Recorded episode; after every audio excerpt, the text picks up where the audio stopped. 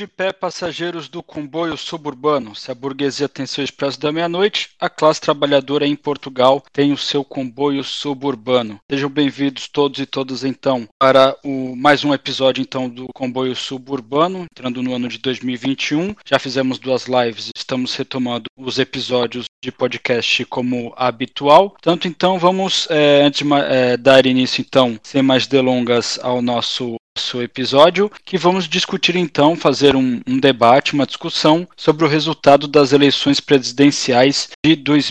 2021. Antes de começar então o episódio propriamente dito, então nosso recado habitual, estamos então nas redes sociais, estamos no Facebook, no Twitter e, e também temos o nosso e-mail, comboio suburbano podcast gmail.com. Sempre podem então entrar em contato conosco, deixarem dúvidas, sugestões, é, fazerem perguntas, enfim qualquer situação, então, estamos sempre prontos responder a nossa audiência. Bom, hoje temos então o time titular em campo, Lucas Faria na apresentação, João Vilela e Saul Pereira. Tanto, vamos então, é, antes de, de, de, começar o debate propriamente dito, vamos passar então é, os resultados da eleição aqui brevemente. Então, Marcelo Rebelo de Souza, 60,7% dos votos, Ana Gomes em segundo lugar com 12,97%, André Ventura do Chega com 11,9%, depois João Ferreira, PCP com 4,32, Marisa Matias do Bloco de Esquerda 3,95, Thiago Maian Gonçalves do MBL, digo, desculpe, do Iniciativa Liberal com 3,22, por último Vitorino Silva com Tino de Hans com 2,94%, levando, é, sempre lembrando então que tivemos cerca de 60% de abstenções, de conta também a questão da pandemia que está no momento bastante agudo aqui em Portugal. Tanto então já para os nossos comentaristas então já traçarem primeiro o panorama, fazerem a sua análise do resultado eleitoral, vou pedir então para o Vilela então dar início, então falar sobre é, o passeio das segundas voltas. É, se acha que se o, se o Vilela acha que o, o Marcelo Rebelo, é, Marcelo Rebelo de Souza foi então a figura ali, vamos dizer assim, o centrão, agregou diversas correntes políticas, havia algum certo consenso, sem já aqui cravar qual classe esteja representada por esse consenso, e também já puxando então um pouco já para o debate propriamente dito, se vê alguma relação com o centrão no Brasil. Vilela, bem-vindo, fica à vontade. Bom, como de costume, saudações do confinamento, não é? Relativamente ao Marcelo, eu, eu, tenho até dúvidas se a gente deve dizer que o Marcelo foi eleito ou se o Marcelo foi coroado Presidente da República ou Rei de Portugal por esta altura, não é? Se é o Presidente Marcelo ou se é o Dom Marcelo I. Porque, de facto, o trabalho que se fez para garantir que o Marcelo chegava a Presidente e chegava a Presidente com votações massivas é, é, é daquelas coisas que torna bastante claro o quão palhaças seguem campanhas eleitorais neste país. Quer dizer, nós, tínhamos, nós tivemos, nós tínhamos debates presidenciais em que era perguntado aos candidatos que estavam a debater com o Marcelo, olha, o que é que o senhor tem a dizer sobre estas declarações do Presidente da República? Não estavam a falar do candidato, estavam a falar do Presidente da República, como se ele não estivesse ali na condição de candidato, estivesse ali na condição de cargo. Uh, e mais, mesmo alguns chegaram a dizer, lembro perfeitamente de um, acho que era da RTP, o Carlos Daniel, que dizia, bom, Marcelo Belo tendo em conta que é o mais provável candidato a vencer as eleições, ou seja, já dando por adquirido que o homem ia ganhar as eleições, uh, uh, foi, foi, foi, absolutamente patético, não é? Foi criada ali toda uma, uma situação de desigualdade entre os candidatos que, que, existe sempre, mas é nestas alturas que nós vemos como, como ela é feita quase, quase, quase na nossa cara e com, com total despudor. Portanto, pá, o Marcelo vai, vai de facto acabar por ganhar com quase 50%, quase 50 pontos percentuais, queria, quero dizer, acima da, da segunda classificada, da Ana Gomes, que era o que eu estava a discutir com o Saúl antes de, de, de entrarmos aqui para, para a discussão era isso, não é? O Marcelo tem quase mais 50 pontos percentuais que o segundo lugar, é muita coisa, quer dizer, com é, é, acho que, acho que nunca, nunca vi uma discrepância tão grande, talvez quando, quando o Mário Soares ganhou o segundo mandato em 91, a discrepância dele para o segundo classificado fosse igual ou maior, não, confesso que não tenho esses números de cor, mas é preciso recuarmos até aí para encontrarmos uma discrepância tão, tão, tão idiota, tão absurda entre primeiro e segundo classificado, e é normal que tenha sido assim, porque, epá, o o, Marcelo recebeu há já uns bons meses, se não mesmo há um ano, o apoio expresso do secretário-geral do Partido Socialista, do António Costa. Uh, portanto, é por isso, aliás, que a Ana Gomes se mobiliza, porque diz que é uma vergonha ao PS apoiar o candidato do PSD e, portanto, ela mete-se a caminho para que haja pelo menos alguém que salve a honra do convento e represente o PS nestas eleições. Recebeu o apoio do PSD, que é o seu partido sempre, recebeu, e aliás foi um dos elementos, uma das comic reliefs da, da noite eleitoral foi o apoio do CDS, aparece lá o presidente do CDS em bicos de pés, o Chicão, a dizer nós também contribuímos para a vitória de Marcelo, um partido que está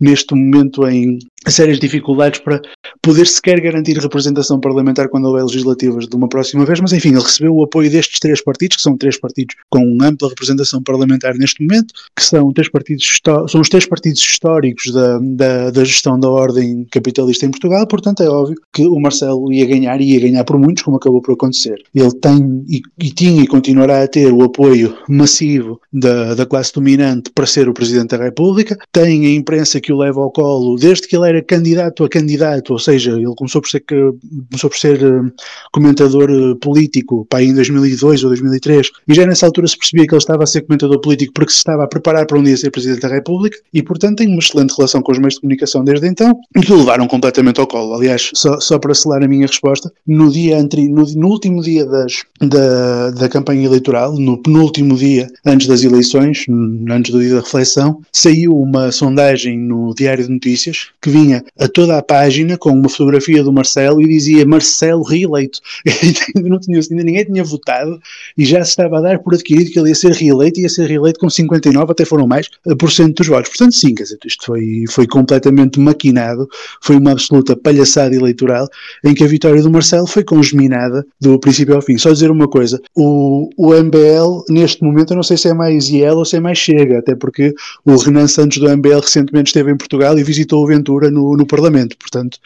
uh, o, o, acho que ele é, é, queria muito ser o MBL, mas já perdeu a corrida. É verdade, é verdade. Uma pergunta agora então, Saul, é sobre é, já sobre o resto, vamos dizer assim, né? É, a disputa do terceiro e do segundo lugar. Bom, bom, Saul, então vamos falar então sobre a disputa entre segundo e terceiro lugar. Em segundo Ana Gomes tiver, em segundo lugar tivemos Ana Gomes, em terceiro lugar André Ventura. É, houve uma certa expectativa em torno dessa dessa disputa, né? Como o Vilela já já adiantou muito bem, já já se tinha a ideia que o Marcelo Rebelo de Souza ia, ia ficar em primeiro lugar. É, tanto era expectativa que o André Ventura desse Dana ia abrir mão do lugar de líder do Chega. Enfim, Ana Gomes é, via a tentativa de se criar já um outro consenso, mesmo depois do resultado que os outros partidos da esquerda, PS já voltou a ser esquerda, né? É, deveriam ter se aglutinado em torno da candidatura na Gomes, da Ana Gomes, enfim, como que, é, como que você vê aí então essa questão dessa, dessa disputa do segundo e terceiro lugar, e nomeadamente a candidatura do André Ventura, que se já viu uma certa tranquilidade, um consenso, uma ideia de que o resultado, em primeiro lugar, seria esse, o resultado do André Ventura, é, a campanha em si trouxe muita expectativa em torno da figura dele, do discurso dele, o que ele faz, sempre muito os outros candidatos, é, nomeadamente os da esquerda, sempre muito reativos em cima da postura do Ventura. O que, que, que, você acha disso, favor, Saúl? Uh, Para começar, exatamente o, o, contexto, o contexto deste, deste, desta coroação, desta entronização do, do, do Marcelo é, é importante para explicar a reação dos restantes, uh, do, do, dos restantes candidatos e do que é que e tentar explicar o que é que os restantes candidatos estavam literalmente ali a fazer. Portanto, e, e, neste caso, o que é que a Ana Gomes estava a fazer, como, como o Vilela já referiu em parte, e o que é que o André Ventura estava a fazer. Portanto, o, é o próprio André Ventura que, nesse contexto específico, dá o toque para a tal disputa do, do segundo lugar a, a nível mediático, quando diz então que se, se ficar atrás da, da Ana Gomes que, que se demite, a partir daí começa a haver então toda essa, toda, essa ideia de que, coroado o Marcelo, a disputa eleitoral aqui é qual é a candidatura capaz de, de fazer maior mobilização no terreno, maior mobilização fora do, da hegemonia da comunicação social que estava a entronizar o, o Marcelo, para então conseguir um resultado aceitável e, eventualmente, o, o que não foi conseguido, como já muita gente esperava, disputar, portanto, forçar uma, uma segunda volta. Esse, esse processo foi sendo feito uh, uh, dessa maneira e, e a imprensa foi também a imprensa, embora possamos dizer, e isto é, isto é uma discussão que se pode ter, uh, que o, os candidatos da esquerda foram extremamente reativos em relação ao, em relação ao André Ventura. Isto não foi só, não diz só sobre a forma como a esquerda lida com esta direita atualmente. Isto é também indicativo e também faz parte disso, exatamente, eh, da forma como a imprensa tratou as candidaturas de esquerda e a candidatura do Ventura. A imprensa, seja porque tem interesse, eh, pelo menos nesta altura, em que o Ventura, não sendo eh, totalmente legitimado, seja dado protagonismo, a nossa imprensa, ou parte dela, tendo esse interesse, os, os, os seus shareholders, os seus acionistas, tendo, tendo esse interesse, se fizeram, do, por exemplo, do, da ocasião dos debates uh, eleitorais, de, de, toda a situação dos debates a, antes da campanha, uma oportunidade de ver quem é o candidato da esquerda que consegue fazer frente à aventura, quem é, quem é o candidato da esquerda que, que, que faz as, as, perguntas que, ou que responde às perguntas que Ventura faz uh, ao, ao eleitorado, ou seja, uh, estava, eh, portanto, foi tudo colocado no patamar do o que é que a esquerda pode fazer ou está a fazer em relação à aventura. E por eh, por muito que se possa falar da carreira uh, tanto diplomática como, como eurodeputada da, da Ana Gomes, a Ana Gomes é exatamente legitimada por uma parte do PS como candidata uh, neste contexto de uh, o Marcelo é que é o principal e depois temos aqui este candidato para, para não dizer que o PS não esteve representado nas eleições, é exatamente legitimada por ter um historial de combate burocrático e combate político na, no sentido eh, de política eleitoral e de política da, da burocracia uh, contra, a, contra a corrupção, para então contrapor ao combate, chamemos-lhe populista, feito pelo supostamente feito pelo, pelo Ventura, uh, nas palavras, contra, contra esse mesmo fenómeno, contra, contra a corrupção. E, e, e, mais uma vez estamos aqui a ver, por muito legítimo que possa ser esse background, e isso, isso também é discutível em, em certos contextos, mas por por muito legítimo que isso possa ser, é uma outra demonstração que estamos a ser, estamos, ou esta candidatura estava também a fazer parte desse, dessa reatividade. Portanto, ela estava ali em parte porque tinha essa, esse background. Quanto a, a essa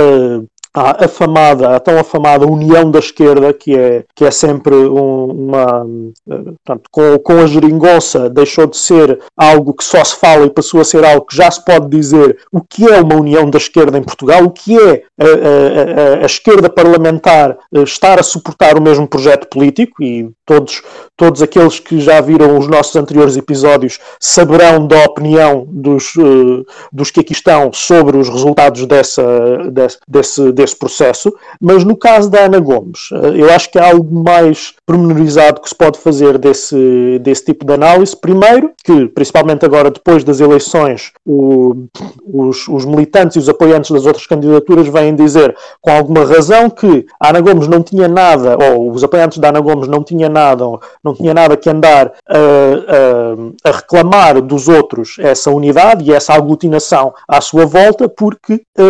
eram, eram os votantes e as lideranças do PS que estavam a esgotar votos da Ana Gomes para alimentarem a, a hegemonia do, do, do, Marcelo. E quanto a uma suposta possibilidade que alguma vez pudesse haver dessa unidade, dessa unidade à volta dessa candidatura, primeiro estaríamos mais uma vez a entrar naquele fenómeno de legitimar que contra candidatos como André Ventura está uma aglutinação de todo o sistema e que só ele é que é contra esse tal sistema, portanto, ao se fazer essa unidade, seria essa mensagem que passaria ao eleitorado dele, principalmente, o que o galvanizaria ainda mais. E também há, há aqui uma outra questão. Eu poderia dizer, e isso mais uma vez, com toda a possível, possível questionamento da legitimidade das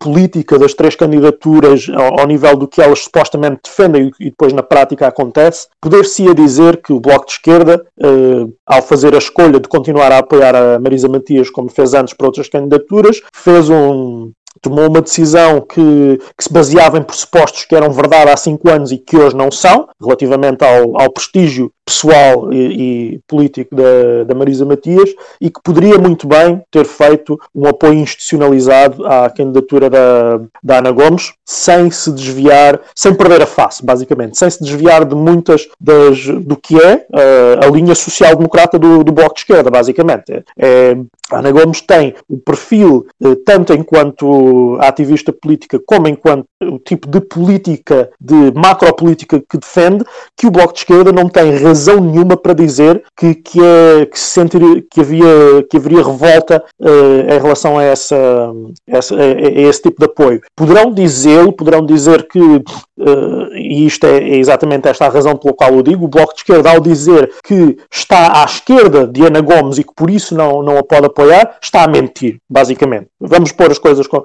como elas são. Uh, quanto ao PCP,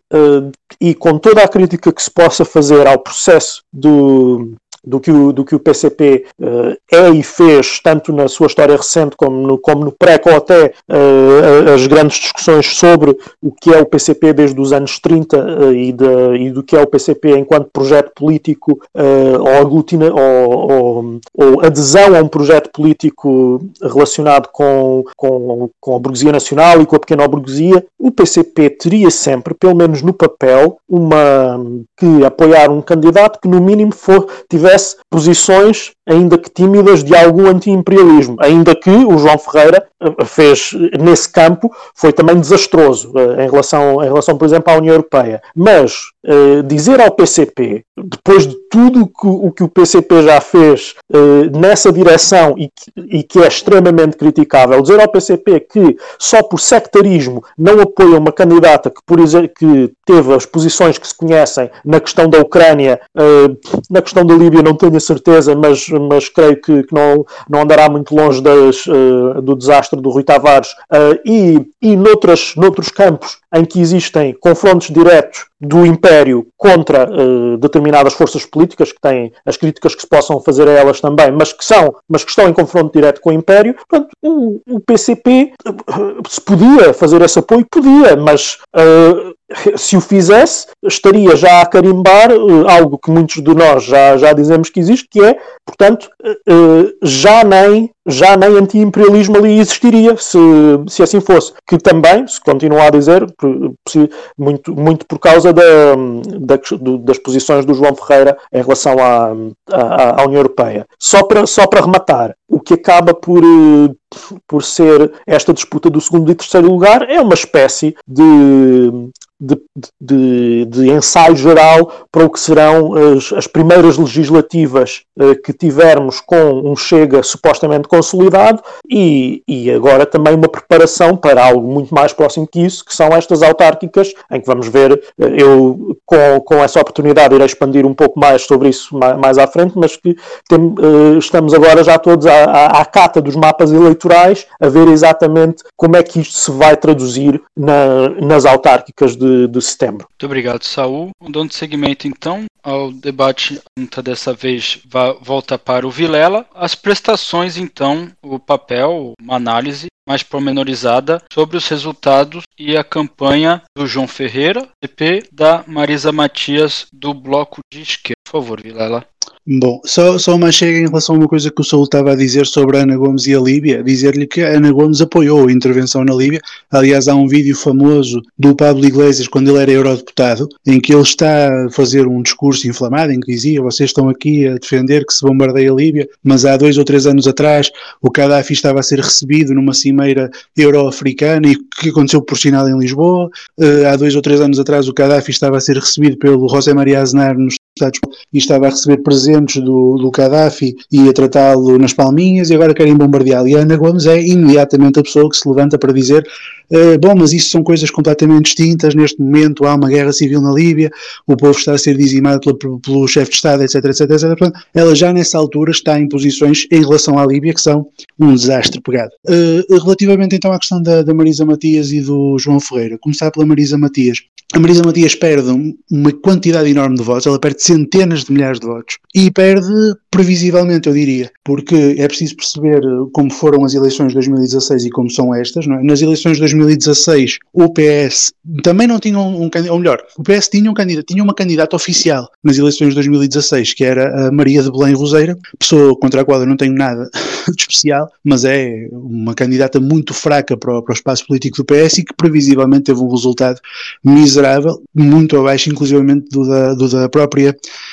Marisa Matias à época. Ela ficou abaixo da própria Marisa Matias. Ao mesmo tempo que, eh, enfim, como o outro candidato que ficou em segundo lugar era o Sampaio da Nova, que também não era do PS, era um independente vindo da, da academia, que conseguiu arrebatar algum, algum apoio do, dos setores do PS, mas não era o candidato oficial do PS. Portanto, há ali uma situação em que uma parte do PS vota no candidato independente, outra parte vota numa candidata muito fraca, surge um vazio entre os dois e a Marisa Matias conseguiu, em 2016, preencher esse vazio vazio e chegar a terceiro lugar com penso que 10% dos votos. Neste momento já não havia, já havia candidato quase oficial do PS, que era o, que era o, que era o próprio Marcelo Rebelo de Sousa, é? o António Costa defendeu o Marcelo Rebelo de Sousa como candidato uh, a presidente, disse que estava à espera de no, deste ano voltar, já não me lembro onde é que era, com o senhor presidente, andando por adquirir que o presidente seria reeleito. Uh, ao mesmo tempo, uh, ao mesmo tempo que isto aconteceu, tivemos então uh, um, uma candidatura do PS, que era a Ana Gomes, do espaço do PS, quero dizer que era a Ana Gomes, que numa, nesta situação de polarização que se criou para ver quem é que ficava com o segundo lugar, como disse também uma militante do PS, ela, esta sim, esta por seu turno, apoiante do João Ferreira, uh, como houve esta, esta uh, enfim, não me lembro da palavra exata que ela utilizou, mas esta espécie de mania de ver quem é que fica com o segundo lugar, como este, este, este fascínio com o segundo lugar que surgiu nestas eleições, muita gente foi votar Ana Gomes para impedir que o André Ventura ficasse em segundo lugar e isso fez com que a Marisa Matias perdesse muitos votos. Se já, se já de si ela teria muito menos votos do que em 2016 por causa da. porque, não vale 10% dos votos, lamento, também não é pessoal contra ela, não vale 10% dos votos numa eleição presidencial de nenhuma maneira, com este contexto pior ficou. Portanto, muita gente que poderia até ter votado Marisa Matias e que poderia até ter votado João Ferreira, devo dizer, foi votar na Ana Gomes para impedir que o André Ventura ficasse em segundo lugar. Isso, isso aconteceu, eu conheço pessoas que fizeram isso. Relativamente ao João Ferreira e aos resultados do João Ferreira, eh, é o, para além daquilo que o Saúl já disse, não é? De facto, continuou a fazer uma coisa que eu continuo, que eu continuo a achar, como, como acho há algum tempo, que é um erro da parte de, de candidatos do PCP e de candidatos de esquerda de uma forma geral, porque a Marisa Matias também o fez, que é uma espécie de docilização das posições para tentarem ser mais atrativos para setores do eleitorado. E o que acontece é que quando eles docilizam as suas posições, perdem algum do apoio que tinham e não conseguem conquistar mais apoio do que aquele que já tinham. As pessoas que não votam, que não votariam PCP e não votariam Bloco de Esquerda, não vão passar a votar BCP e não vão passar a votar Bloco de Esquerda por o PCP ou o Bloco de Esquerda dizerem que afinal já não são pela saída do euro, afinal já não são uh, contra a União Europeia, afinal já não são enfim, já não têm uma posição tão tão dura em relação a questões de política externa e em relação a questões de independência nacional. Isso não vai acontecer, as pessoas não vão passar a ter ou não vão passar a votar nesses partidos por eles docilizarem nessa matéria. E provavelmente uma parte dos seus votantes vão deixar de votar neles por causa disso. Ainda assim, o João Ferreira, é preciso reconhecer, perde muito menos votos relativamente às eleições de 2016 do que a Marisa Matias, mas incomparavelmente menos. Perde, se a memória não me falha, cerca de 3 mil ou 4 mil votos. E, e apesar de tudo, isso é uma perda que deve ser assinalada na medida em que nas últimas eleições presidenciais o candidato do PCP era um membro da organização do PCP na Madeira, um homem que não tinha nenhuma projeção nacional, pessoas, muito pouca gente o conheceria fora do circuito do PCP e eu arrisco dizer que mesmo dentro do PCP ele não era propriamente a figura mais conhecida pela militância e pelo eleitorado, uh, e o João Ferreira não é nada disso. O João Ferreira é de muito longe o quadro mais conhecido do PCP a seguir ao próprio secretário-geral, portanto é um homem que vai regularmente à televisão fazer comentário político, é um homem que uh, já foi candidato à Câmara de Lisboa, já foi candidato a eurodeputado, aliás é eurodeputado neste, neste preciso momento, e portanto não estamos a falar de um candidato que, que estivesse nas mesmas condições de partida que o Edgar Silva em 2016 para uma campanha presidencial. E portanto, ter tido praticamente o mesmo resultado é ilustrativo de que de facto não foi possível ao PCP sair desse, desse, desse mau resultado que tinha tido há cinco anos atrás, eh, mesmo apostando numa figura que era, em princípio e provavelmente, uma figura que lhe deveria render mais votos. E eu penso que isso acontece nos dois casos, porque lá está, há este erro estratégico fundamental achar que a estratégia que devemos seguir para termos mais tração eleitoral é não termos tanta acrimónia, é não termos tanta enfim, não, não sermos tão rígidos em questões de política externa e em questões de princípios no, na disputa com, com, com o bloco hegemónico, e isso é um erro. Acho que é exatamente ao contrário. Acho que é precisamente a radicalização de posições à esquerda que poderá ter resultados em termos de crescimento eleitoral e em termos de crescimento de influência social. Para além disso, para além de terem perdido muitos votos com esta postura, enfim, uh, bamba em relação, a, em relação às questões de política externa, foram muito muito prejudicados, sim, por essa tal,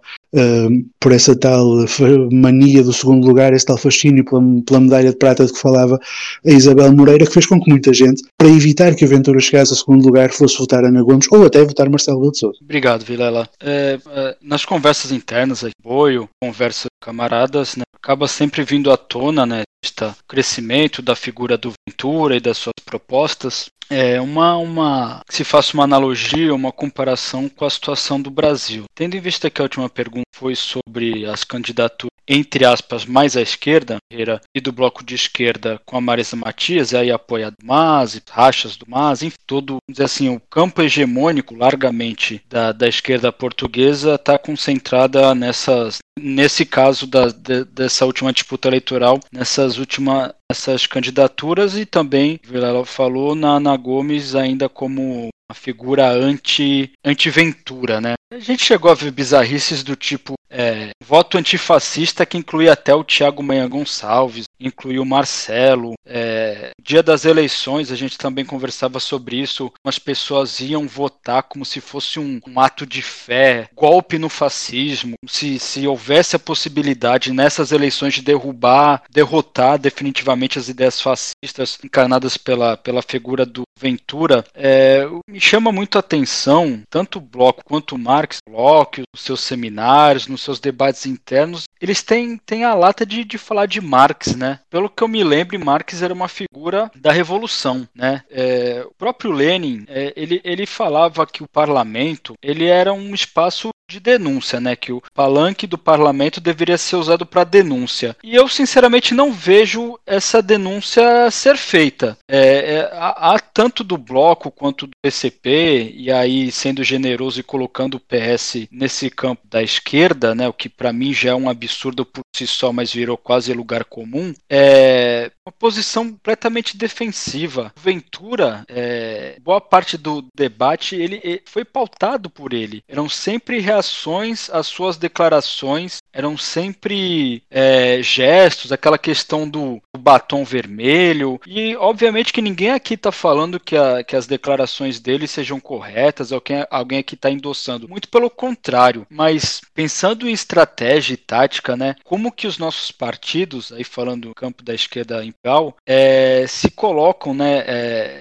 vezes a, a falta de inteligência até em se basear no exemplo, no exemplo brasileiro, né, na questão da eleição do Bolsonaro, onde mais uma vez a questão do antissistema, né? Por mais que também deixar aqui claro que essa, essa retórica antissistema, e aí com todas as aspas possíveis, do Ventura não é, é falso, né? Ele, ele é um homem do sistema, ele é um, um herdeiro político do Passos Coelho, do pacismo, ele é um homem que tem os seus projetos, o seu programa eleitoral totalmente voltado em favorecer a burguesia, em é, precarizar ainda mais condições de vida da classe trabalhadora em Portugal, em encerrar, né, acabar, destruir os poucos serviços públicos que ainda existem nesse país, mas ele tem a, a, a retórica do, do nós contra eles, e aí a esquerda, todo praticamente, cai dentro dessa retórica, né, se coloca no meio desse lodo do sistema político, que na verdade é a representação do sistema econômico que massacra a classe trabalhadora em Portugal dia a dia, né? Então, você tem do lado o PCP que eu enxergo, aí é, é a impressão pessoal minha, tá? Que é uma, é uma empresa, é, é uma empresa que existe é, em torno de si mesma no sentido de se manter e se alimentar existindo e usa do, do, dos espaços institucionais para manter essa máquina girando, né? E o bloco de esquerda funciona nada mais do que uma esquerda do PS, que já não é uma posição das mais firmes e mais anticapitalistas, né? Vamos dizer assim. É, e não há um discurso, né? É, eu, eu vi o, ambos as declarações pós-resultado, tanto do João Ferreira quanto da Marisa Matias, era a, a, primeira a primeira declaração era sempre, na verdade o da Marisa Matias foi primeiro culpar o PS pelo, pelo mau resultado, depois falar do Ventura e depois falar em combater a precariedade, mas sem falar no sistema capitalista. E o João Ferreira também é o PCP ele tem essa, essa questão, essa necessidade, deveria ser, se fosse uma pessoa, deveria ser analisada por psiquiatra de não assumir de forma nenhuma é, derrota, né? Não, não tá tudo bem, não, não perdemos. Teve até um post, acho que foi ontem que eu vi, que eles, eles tiveram, uh, anunciando que tiveram bons resultados em, em locais, né? Nomeadamente no Alentejo, onde tem, costumam ter bastante votos, só que teve lugar onde estiveram 8%, 7%, é, e anunciando isso como uma vitória, é, se manter nesse patamar aquém do medíocre. E no discurso também falando novamente em, em, contra o discurso de ódio, contra a extrema polarização. É, e ainda tem comentador na televisão que ainda fala que há, um, há, há, extremos em Portugal. Eu vejo no, no, no, no, André Ventura, assim como vejo no Bolsonaro, como via no Trump, vejo no Orbán, como ve, via no Salvini, como vejo no Nigel Farage, um discurso da extrema direita e não e pouco vejo uma posição de extrema esquerda é, aí já indo a nível mundial, mas trazendo aqui para Portugal, é uma, é uma realidade que eu, que eu enxergo. É, não há uma voz antissistema na esquerda. A voz antissistema é falsa do lado da direita e no lado da esquerda ela ainda existe. E ainda tem comentador televisivo que ainda fala em extremos, em polarização. Não vejo polarização. Eu, eu vejo, são diversas frações, diversos é, propostas, programas de gestão da nossa miséria no sistema capitalista, né? E o próprio Bolsonaro capitalizou muito bem com isso. O que é curioso é que tanto o PCP dialoga muito com o PCdoB, com o bloco do PCB, com o PCdoB, as figurinhas, as estrelas do, do pessoal vivem vindo aqui para Portugal para jantar com a, com a direção do bloco. E eles, talvez por terem a mesma impressão equivocada por ter essa dependência do Estado burguês, porque eles não podem denunciar, eles não podem derrubar, podem querer acabar uma coisa que eles vivem dela, eles, eles seguem, eles, eles acabam incorrendo no mesmo erro, né? Na mesma, na mesma, enfim, é, a gente vê aí o André Ventura, é, logicamente numa conta grosseira, mas passando de 1% dos votos num ano para passando para quase 12% de votos no outro ano, ou seja, um crescimento exponencial em 1.200% praticamente, e a esquerda mantendo, uh, aí se rebaixa, porque a Ana Gomes, que é do PS, é, o PS já volta a ser esquerda, né? o PS que, que permite despedimentos em tempos de pandemia, é, não faz a requisição civis, civil dos hospitais privados durante a crise da pandemia, mas é o mesmo PS que fez a requisição do, dos transportes para poder manter a circulação de mercadorias quando não vamos discutir esse fato em concreto aqui nesse episódio, mas na questão da greve dos caminhonistas. Enfim, é, esse PS já volta a ser esquerda através de uma figura que tem uma retórica um pouco diferente, mas é uma figura do sistema, é uma pessoa que anda aí pela, pelos gabinetes e pelos palácios, não é de hoje. Da mesma forma o Bloco, da mesma forma o PCP, fica concentrado na, na figura do Ventura, o antissistema. E a gente está vendo a crise que a pandemia gera, a crise que, que tem tudo para se agudizar. Ainda mais a gente vê um país que durante a, a entrada que a gente teve na nossa live com, com, o Garcia, com o Dr. Garcia Pereira, onde ele fala todo texto da entrada de Portugal na União Europeia e o candidato do Partido Comunista Português diz com todas as letras que ele não é contrário à, à, à permanência de Portugal na, no bloco europeu, na, na União Europeia, e que essa própria permanência na União Europeia transformou Portugal num país voltado economicamente exclusivamente para o turismo e numa pandemia que tem tudo para causar uma hecatombe na economia de Portugal, porque né, sem sem, a, a, a, circulação de pessoas por causa da pandemia, as restrições. Aí o primeiro sentir, o setor a, a sentir é restaura, restauração e é turismo, que é setores onde a economia portuguesa está muito concentrada. Ou seja, é, não, há, não há uma posição que no campo da esquerda que enfrente os problemas reais da, da, da classe trabalhadora em Portugal. Enfim, é, eu acabei fazendo uma certa, um certo apanhado geral sobre a questão, uma questão mais macro, vamos dizer assim, uma questão de fundo para além dos resultados eleitorais em si. E aí eu vou pedir então para o Sal então falar um pouco disso sobre é, os limites da política eleitoral, é, como que se houvesse em Portugal um partido revolucionário, como ele acha que ele deveria se portar perante a questão, é,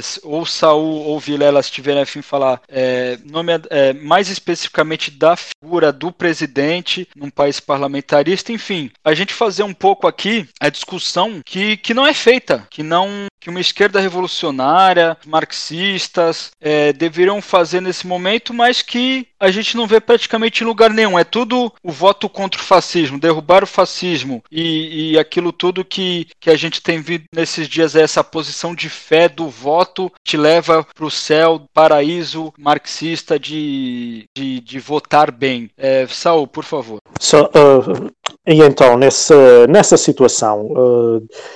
de como é que um, um partido revolucionário, um movimento revolucionário, uma, uma classe trabalhadora organizada se deve posicionar perante este tipo de eleição, este tipo de eleição, uh, e neste caso os partidos da nossa esquerda uh, posicionam-se nela, como já foi descrito até aqui, posições extremamente recuadas, uh, candidatos que procuram uma série, uma, um tipo de consenso social que, que não existe à volta deles, por mais recuados que, que eles sejam, e, e o que se devia aproveitar para fazer, que a direita sabe fazer, nestas eleições mostrou que o sabe fazer, nomeadamente a, a iniciativa liberal, é se sabemos que, que estas eleições não só não vão ser ganhas por candidatos com posições revolucionárias, mas também, mesmo que esses candidatos alguma vez ganhassem ou chegassem a uma segunda volta, eh, não seria nessa, nessa posição que, que se efetivaria uma, um programa revolucionário. Portanto, não há, não há uma forma, não existe uma forma material de elegendo um, um, líder de um partido uh, efetivamente comunista revolucionário para presidente da República em Portugal, Portugal passasse a ser um, um país socialista ou, ou, ou, ou, representar, ou que se representasse o sucesso de um, de, um, de um processo revolucionário. Portanto, sabendo isto, sabendo que é assim, sabendo que não só a vitória é, é pouco provável, como também uh, essa mesma vitória não teria uma consequência política real em em termos da efetivação de um, de um programa socialista, de um programa revolucionário, o que estas eleições deveriam servir para fazer por um movimento revolucionário seria aproveitar o, o espaço que é dado pelo, pelo Estado burguês e pelas, uh, pelas instituições burguesas para uma candidatura, para umas eleições deste tipo, para, para fazer propaganda às ideias e, à, e, às, e ao movimento nesse, nesse contexto, para, para com isso tentar não só normalizar algumas dessas ideias, como também que mais pessoas procurassem uh, aderir ao movimento. No sentido reformista, isso às vezes é tentado em alguns contextos, mas mesmo assim sempre com, com estratégias de comunicação tão ultrapassadas e posições tão recuadas que mesmo isso uh, pouco, pouco sucesso tem num contexto apenas de, de, propaganda. Portanto, conhecendo as limitações que conhecemos especificamente de umas eleições presidenciais, este seria o caminho. Em eleições de outro tipo, sejam para para o Parlamento ou, ou eleições autárquicas, a atitude seria semelhante ou a mesma, e no caso de se posicionarem alguns candidatos para a ocupação efetiva de de lugares, seja, seja num parlamento, seja, sejam em assembleias municipais, ou mesmo de aqui na questão de presidentes de Câmara já seria mais, uh, mais discutível, mas uh, posicionando-se, portanto, por exemplo, em, em parlamentos ou, ou assembleias, uh, no parlamento ou em assembleias municipais, seria a de colocar nessas posições candidatos, eventualmente eleitos, que usassem, tal como foi já referido, essa, essa posição para fazer a denúncia do sistema, para fazer usando esse palanque, fazer um ataque cerrado à própria instituição do, do Parlamento e à própria. Uh, a, a, todos aqueles que. À, à classe e ao sistema que se corporiza ou que se, institucional, eh, que se torna institucional no contexto desse,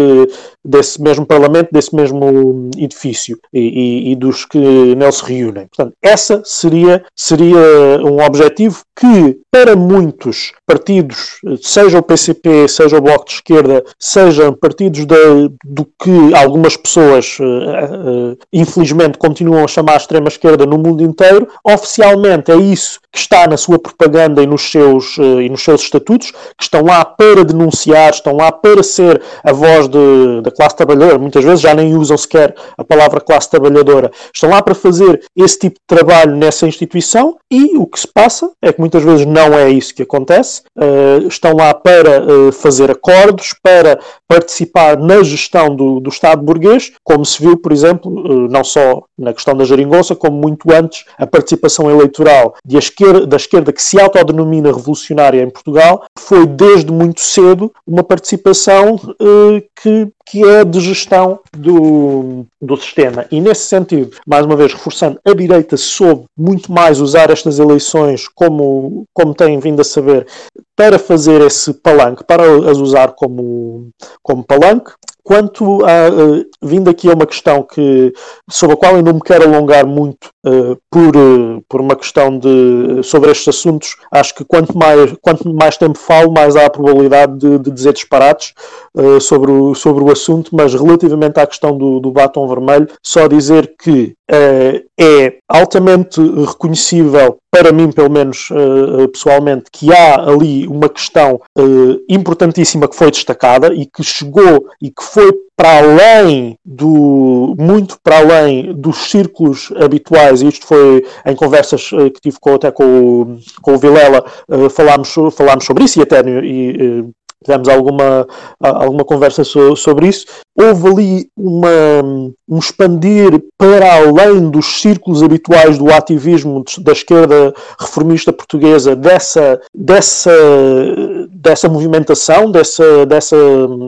dessa, desse, desse posicionamento, mas em termos políticos para especificamente a Marisa Matias e o Bloco de Esquerda, portanto, para a candidatura da Marisa Matias e para o Bloco de Esquerda enquanto partido, esse não foi isso que o beneficiou. Também não seria esse o objetivo, reconhecendo, uh, uh, reconhecendo o que estava ali a se passar, uh, seria até pior se o Bloco de Esquerda quisesse benefícios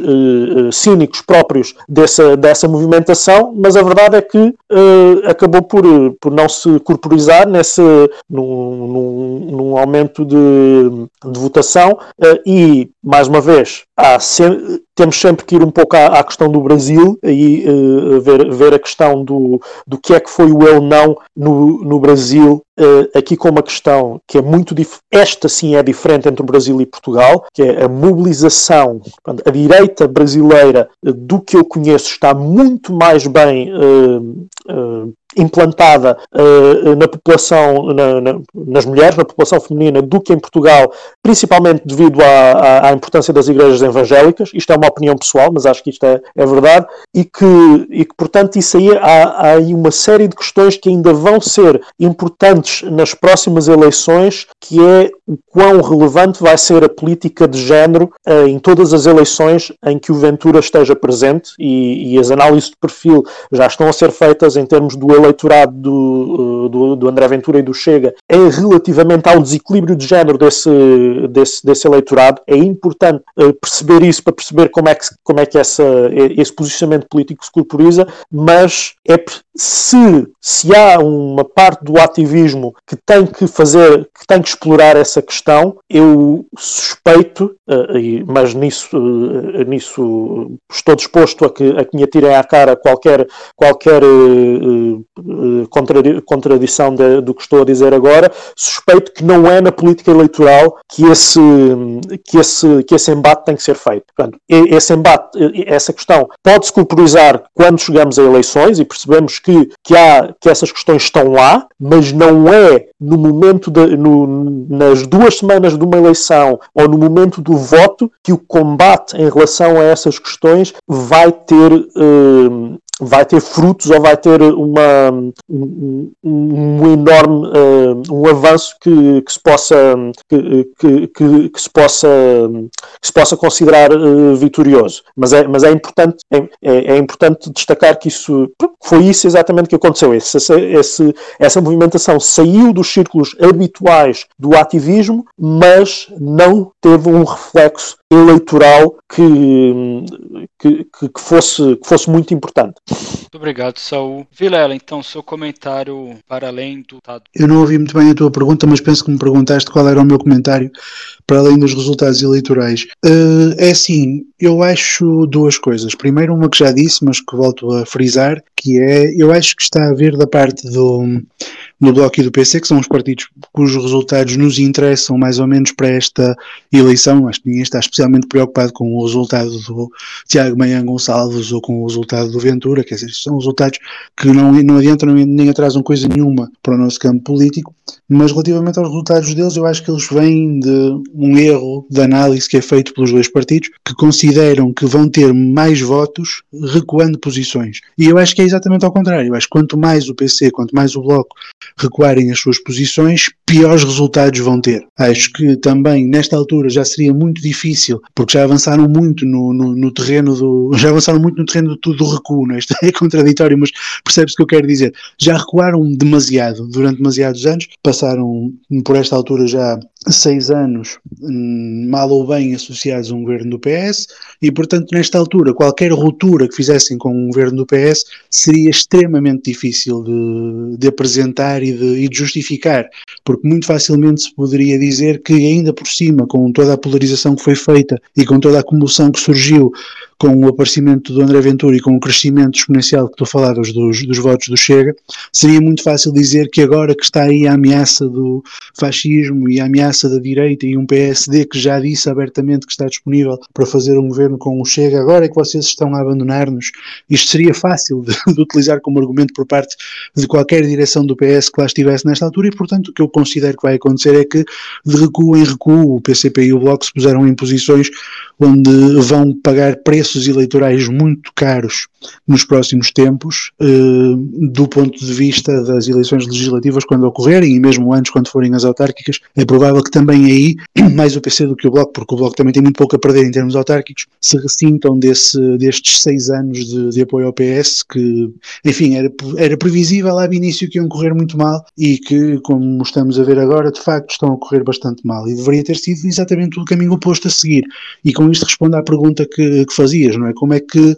se deve posicionar uma organização revolucionária se decidir tomar parte em eleições dentro deste regime. Deve posicionar-se em posições radicais. Deve posicionar-se dizendo que nós não somos parte deste sistema e nós somos uma alternativa radical a este sistema. E de meio dessa forma, nós não vamos fazer quaisquer, quaisquer tipo de, de acordos, quaisquer tipo de aproximações, quaisquer tipo de transigências em relação a partidos que nós sabemos perfeitamente, porque já temos experiência histórica para saber que estão aqui para gerir este sistema sistema, estão aqui para fazer com que este sistema permaneça e dure durante muitos anos, e nós não queremos este sistema, nós queremos um sistema diferente, queremos um sistema melhor, queremos um sistema onde desapareça a exploração e a opressão. E, portanto, nós não estamos, não, não vemos de que forma é que ajudar à gestão deste sistema, tendo em conta que gerir este sistema é, por definição, garantir que a exploração permanece, não vemos de que forma é que vamos estar a, a fazer acordos com pessoas que têm um interesse que é antagónico com o nosso e retirar frutos daí. Evidentemente, e atenção, isto, eu permitam-me uma tirada maquiavélica, isto até é útil do ponto de vista reformista. Se houvesse reformistas a fazer isto, seguramente seriam reformistas bem-sucedidos, no sentido em que aquilo que faz com que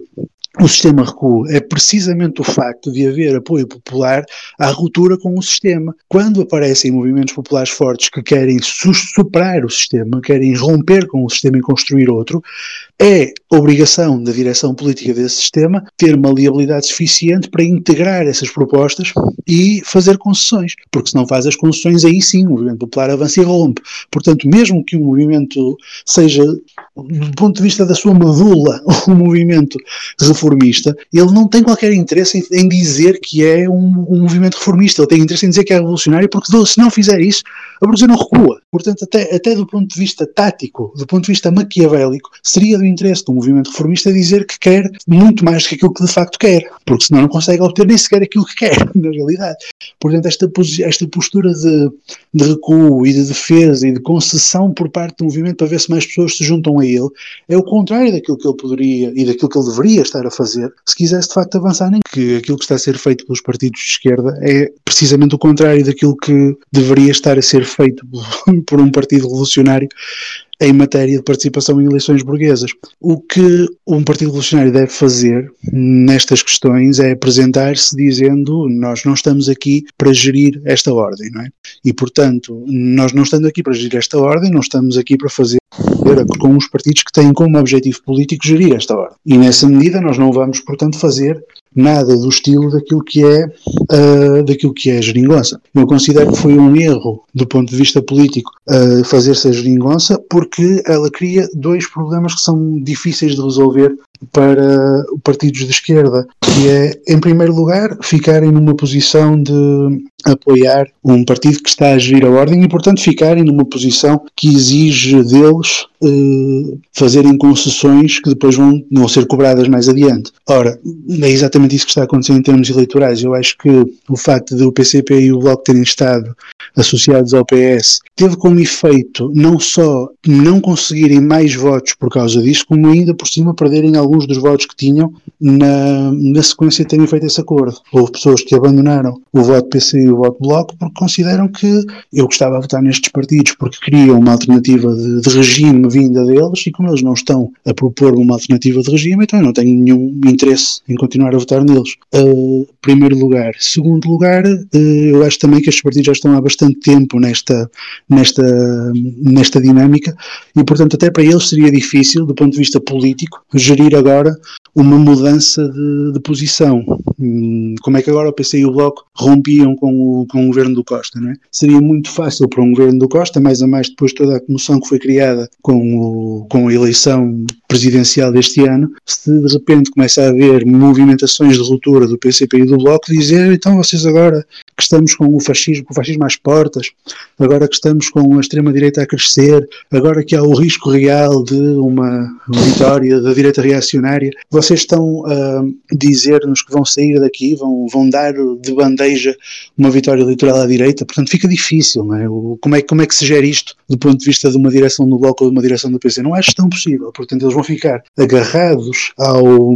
ao, eh, ao António Costa e ao governo do António Costa até ao final. E nessa altura vamos ter, muito provavelmente, já, já foram dados diversos sinais nesse sentido, uma vitória do, do Rui Rio, ou do PSD, já não será com o Rui Rio provavelmente, mas em todo caso uma vitória do PSD, que fará um governo com, coligação com o Che. Uh, eu considero que é isto que vai acontecer. Espero estar redondamente enganado, porque um governo desses será uma calamidade muito pior do que a pandemia, mas em todo caso, uh, o que me parece que teria sido boa estratégia em 2015, aquilo que me parece que deveria ser estratégia de um movimento revolucionário numas eleições, seria sempre apresentar-se como uma alternativa de regime e propor fazer a ruptura e dizer nós não estamos aqui para conciliar com ninguém. Devo inclusivamente dizer, e lamento, mas isto é maquiavélico, mas é verdade, que essa deveria ser até a proposta de um partido reformista que de facto quisesse fazer reformas, um partido reformista que começa a sua conversa a dizer nós estamos dispostos a negociar, recebe como resposta da burguesia, mas nós não estamos. E portanto não há negociação e portanto não há avanço. Portanto,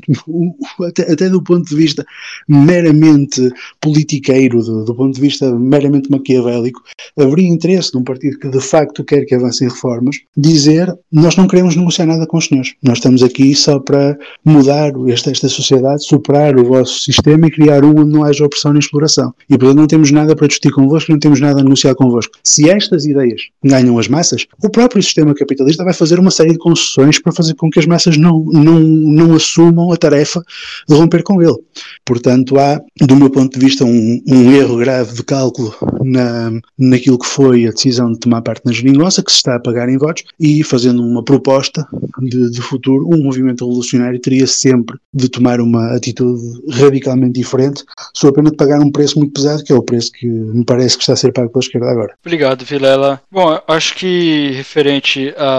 às eleições e especialmente para além das eleições sobre a dinâmica de classe é, que se representa na disputa eleitoral, novamente com o grifo pessoal, é, eu, eu entendo que em certos momentos pode ser necessário participar das eleições, mas que muitas vezes é necessário negar a participação nesses espaços e, é nesse momento que eu acho que, que estamos. É, é, se permitir disputar certos espaços com a atual correlação de, de forças exige certos tipos de compromisso, mas isso no caso hipotético, se houvesse em Portugal uma esquerda com uma posição revolucionária e, infelizmente, é, é, é, é assim que eu enxergo que, de fato, nesse momento não há. É, mas que a, as eleições nos dizem coisas, traduzem tendências é, que acho que é, que é importante a gente discutir, debater e trabalhar. É, não é negar a, negar a participação, não fica negar a importância é, ou então a, a necessidade de, de, se verificar determinados fenômenos que ocorrem nas através da, das eleições. É, bom, então tendo em vista então que já além do tempo o tema foi debatido, pedi então para os nossos convidados deixarem então breves considerações finais e dicas culturais que tenham relação ao tema ou não. Saul. Ora, uh, em termos de, de, considerações finais, acho que já, já quase tudo foi dito. Há, há, talvez uma referência aqui a fazer aos, aos dois candidatos que, que, referimos menos neste, neste processo todo. Um que eu já referi ligeiramente uh, relativamente à direita, o, o Mayan, uh, por uma razão. a direita, mais uma vez, sabe fazer nestas alturas aquilo que a esquerda não sabe, que é usar uma candidatura deste tipo como palanque para as suas ideias. Portanto, o, Tiago Manhão o que fez foi uh, fazer o trabalho que, que, lhe competia, a tarefa dele, que era apresentar o liberalismo da iniciativa liberal, portanto, que é, uh, que é um liberalismo que, por vezes, até uh, chega a achar que Portugal não anda a ser governado em liberalismo desde o 25 de novembro, ou até, ou até há, há militantes dessa iniciativa liberal a dizerem que o Partido Democrata nos Estados Unidos é de esquerda e que a opção liberal no, na, nas eleições americanas era o Trump, havia pessoas a, a, fazer essa opção, mas, mas em relação a, a, este liberalismo e à forma como ele se apresenta nestas eleições, é exatamente com um candidato que não rouba uh, palco ao partido em si e, e, cuja voz é usada simplesmente para, uh, para falar das ideias que eles defendem para, o, para a sociedade. Neste caso era a questão do, muito falada da, da, da, utilização dos recursos dos, da saúde privada para o combate à, à pandemia. Em relação ao, ao time de rancho, que, que, que não foi também muito referido aqui, ao, ao Vitorino Silva, há uma há muito a questão de olhar para, para, para aquela candidatura, para aquela pessoa e ver aquilo que um, embora a, a, esquerda,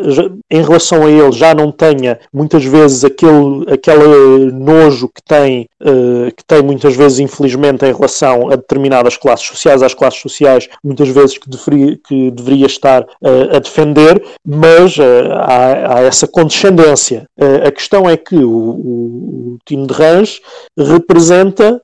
uma, uma, uma pessoa que tenta levar a uma, a uma candidatura presidencial uma série de pontos de senso comum de, daquele, daquela sabedoria popular e daquele comportamento que muitos dizem que é autêntico de, de pessoa simples, de que de, de, de, simplesmente disso, sem, sem, sem ir para mais do que isso. A questão é que, olhando para o sucesso mediático e eleitoral em proporção aos recursos que uma candidatura dessas tem, resta-nos pensar o que é que seria uma candidatura que fizesse o mesmo com consciência de classe, com uma base teórica e com uma base de trabalho uh, de, de, implantação na, nas, nas, nas classes trabalhadoras que, uh, que apresentasse um candidato desse tipo. Se calhar conseguiria ter uma real ruptura uh, discursiva, pelo menos, no, numa eleição desse tipo. Uh, quanto a dicas culturais, já que é de eleições presidenciais que falamos, vamos aos clássicos. Uh, se em português este filme chama-se uh, Os Escândalos do Candidato, em inglês Primary Colors, é para mim uma referência no que toca a ficção eleitoral, basicamente.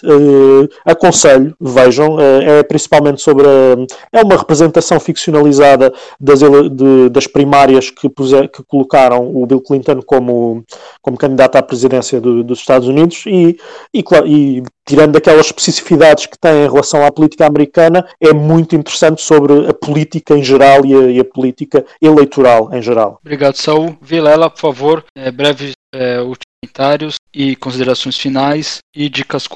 Bom, comentários finais, de facto sim, só dizer que falámos muito pouco e também não tínhamos nada de especial para dizer sobre o Tiago Meia Gonçalves, pronto, é que lhe preste ter tido a votação que teve. Relativamente ao Tino também não falámos muito. Eh, eu devo dizer que gostei bastante da performance do Tino no, nos debates, achei que ele esteve muitíssimo bem, e, um, mas enfim, claro, estamos sempre a falar de um homem que uh, não é de todo uma figura emblemática de uma em que nós nos revíssemos, portanto não, não parece que muito para lá da performance nos debates haja, haja, haja muito para, para retirar dali. Em todo caso, o Tino, é bom lembrar, foi presidente de junta em Rãs, é? no, no, no Conselho de Penafiel, portanto numa zona do interior esquecido e ostracizado, como dizia o Hermano José, uh, onde ele deve ter-se cruzado muitas vezes com, com microaventuras, não é? com, com, com Ventura Minions, e portanto ele sabe muitíssimo bem e provou na televisão como é que se discute com, com aquela gente. Para além disso, em relação a dicas culturais, é para o Steve vai não vai para propor isto, mas proponho mesmo que é pá, leiam o Príncipe de Maquiavel, por favor, porque senão vamos perder e vamos perder feio. Obrigado, Vilela. Bom, minhas últimas dicas culturais, então, eu também aos clássicos literário, Estado e função do Lenin para pessoal, para Malta entender um melhor a dinâmica do Estado burguês, que ele serve, quais devem ser as comunistas, no caso, a gente tem aqui partido que é um partido que pegou emprestado a foice e o martelo, então, que os revolucionários devem ter perante o Estado burguês. E, novamente, para ser redundante, não pode deixar de ser, mas é atual, é necessário o antidimitrov Francisco Martins Rodrigues. Agradecendo então a vossa audiência, agradecendo então a sua partilha, a sua recomendação para os seus amigos, colegas, camaradas, inimigos, a todo mundo então esteve conosco e aqueles que nos ajudam a divulgar o nosso trabalho. Muito obrigado e até uma próxima.